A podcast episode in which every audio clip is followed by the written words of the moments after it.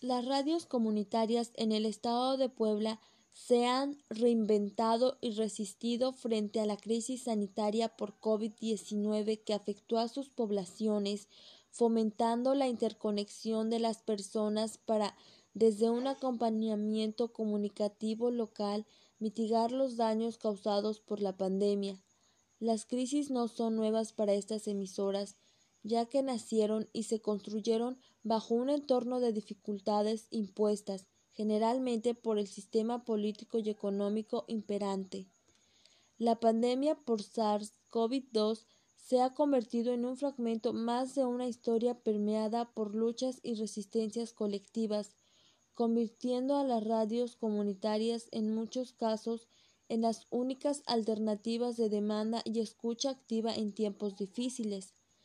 Las radios comunitarias tuvieron que reaccionar rápidamente para adaptarse a las nuevas necesidades de quienes habitan sus pueblos, pues la pandemia y posteriormente la nueva normalidad implicaron nuevos contenidos y alternativas de comunicación local.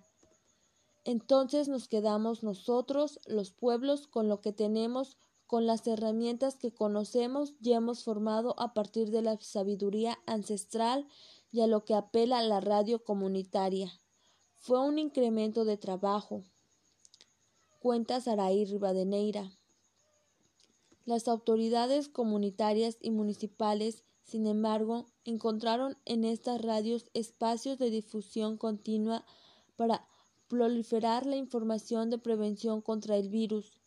Todo eso es con lo que la radio empieza a trabajar empieza a moverse haciendo cápsulas de información y prevención. La cancelación de las clases presenciales implicó que desde las radios comunitarias se abordara el tema educativo desde diferentes aristas. Por ejemplo, las lecciones en lenguas como el náhuatl desde Radio Chinaca fueron una realidad.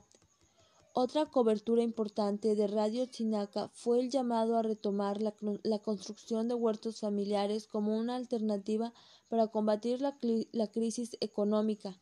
Esto implica la siembra de alimentos y la crianza de animales para el sustento de cada hogar en la comunidad y aminorar los estragos de la carencia económica. Las mujeres en, esta en estas radios denunciaron desde las transmisiones la violencia de género en los hogares durante el aislamiento. También se realizaron programas destinados a evitar masculinidades negativas. Las festividades se han llevado predominadamente a distancia.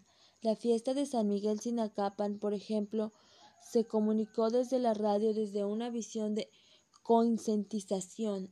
Además, se realizó una guapangueada fiesta de tradición huasteca donde se bailan guapangos virtual para celebrar a distancia con toda, con toda la localidad.